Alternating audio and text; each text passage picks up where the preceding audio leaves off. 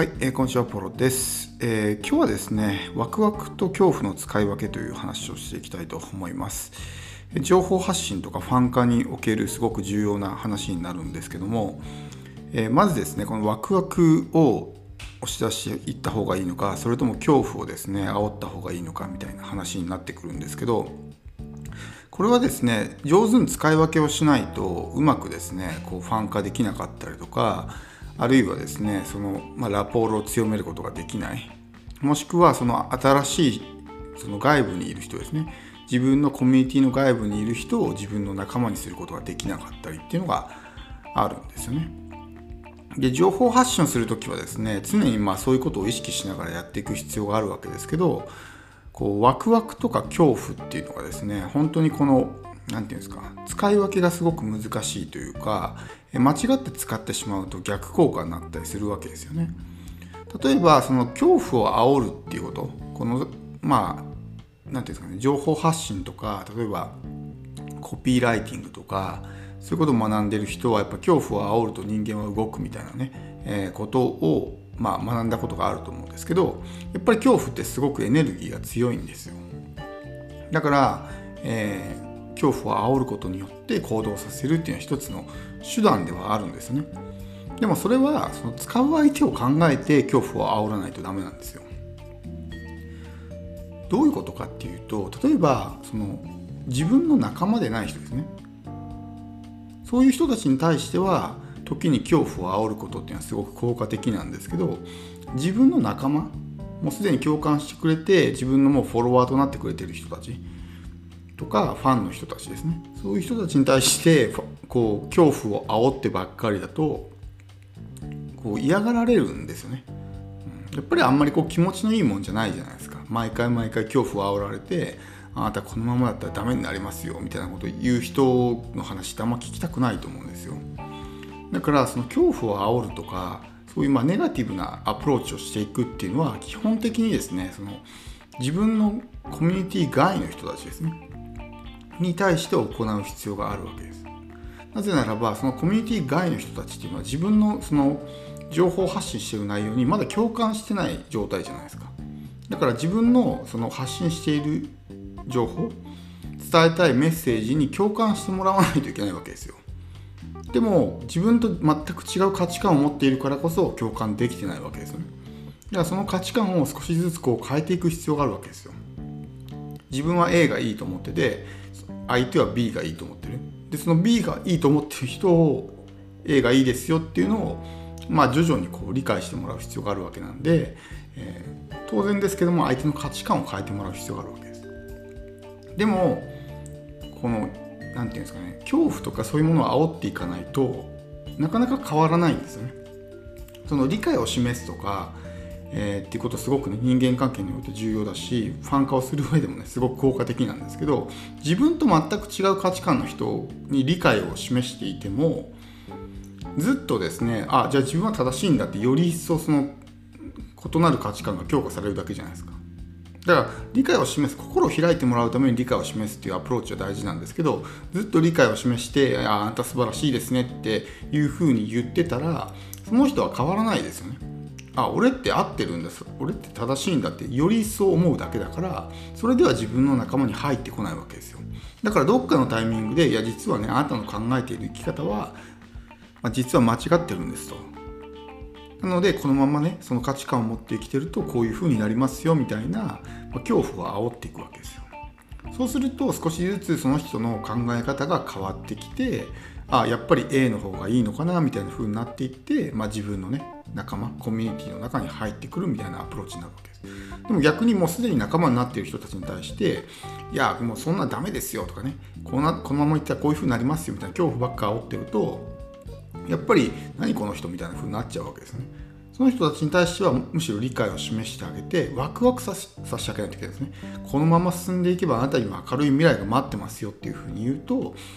その仲間の人たちですね。コミュニティ内の人たちはすごく喜んで、えー、まあより一層ね自分にこうついてきてくれるようになるわけ。だからこの辺のワクワクとあのまあ、えー、恐怖ですね。の使い分けとか肯定と否定の使い分け。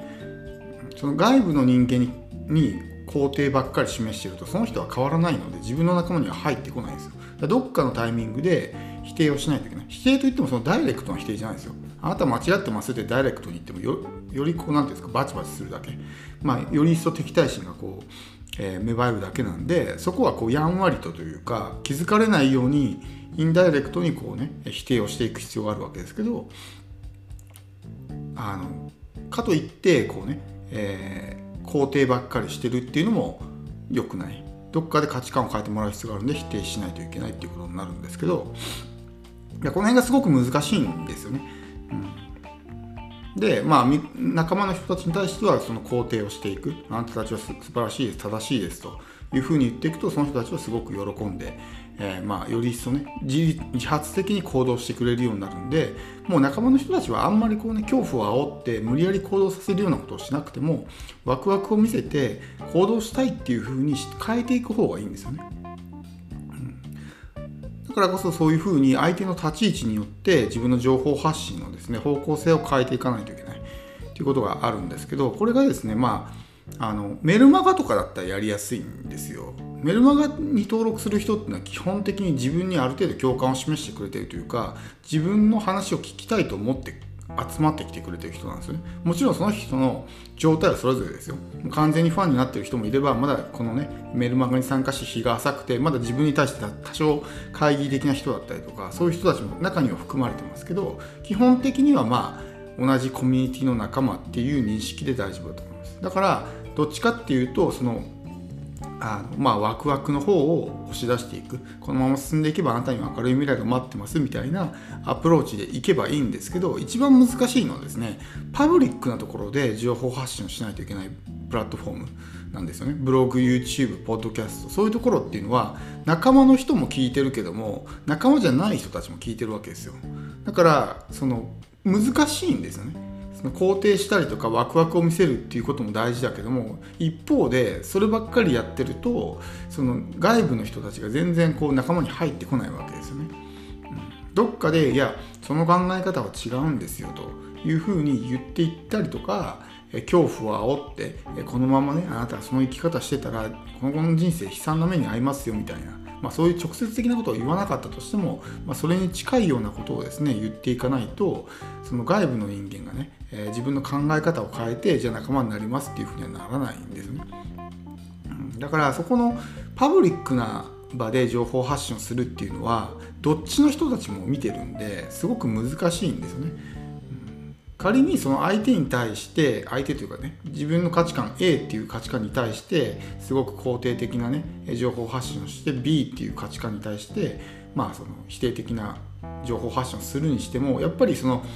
発信の仕方がポジティブだったりネガティブだったりすると思うんですね。B に対して情報発信をするときはまあネガティブな情報発信をすると思うんですよ。でもそういうネガティブなことばっかり言ってるとやっぱり人間ってねあんまりネガティブなこと言う人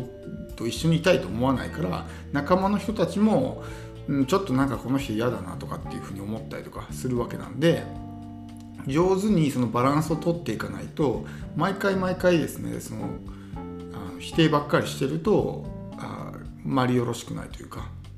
いやそういう人たちっていうのはやっぱり何て言うんですか人間関係においてもそうじゃないですか。こう誰かの悪口ばっかり言ってる人ってやっぱ好かれないと思うんですねその悪口の対象が自分の嫌いな人だったら一緒になってね悪口言ったりとかすごく共感を示してあこの人好きってなるけども誰に対しても悪口を言ってるような人っていうのはやっぱり信用されないしなんかこの人一緒にいて嫌だなとかまあおそらく自分がいなくなったら自分の悪口も言うんだろうなみたいな風になるわけですね。うん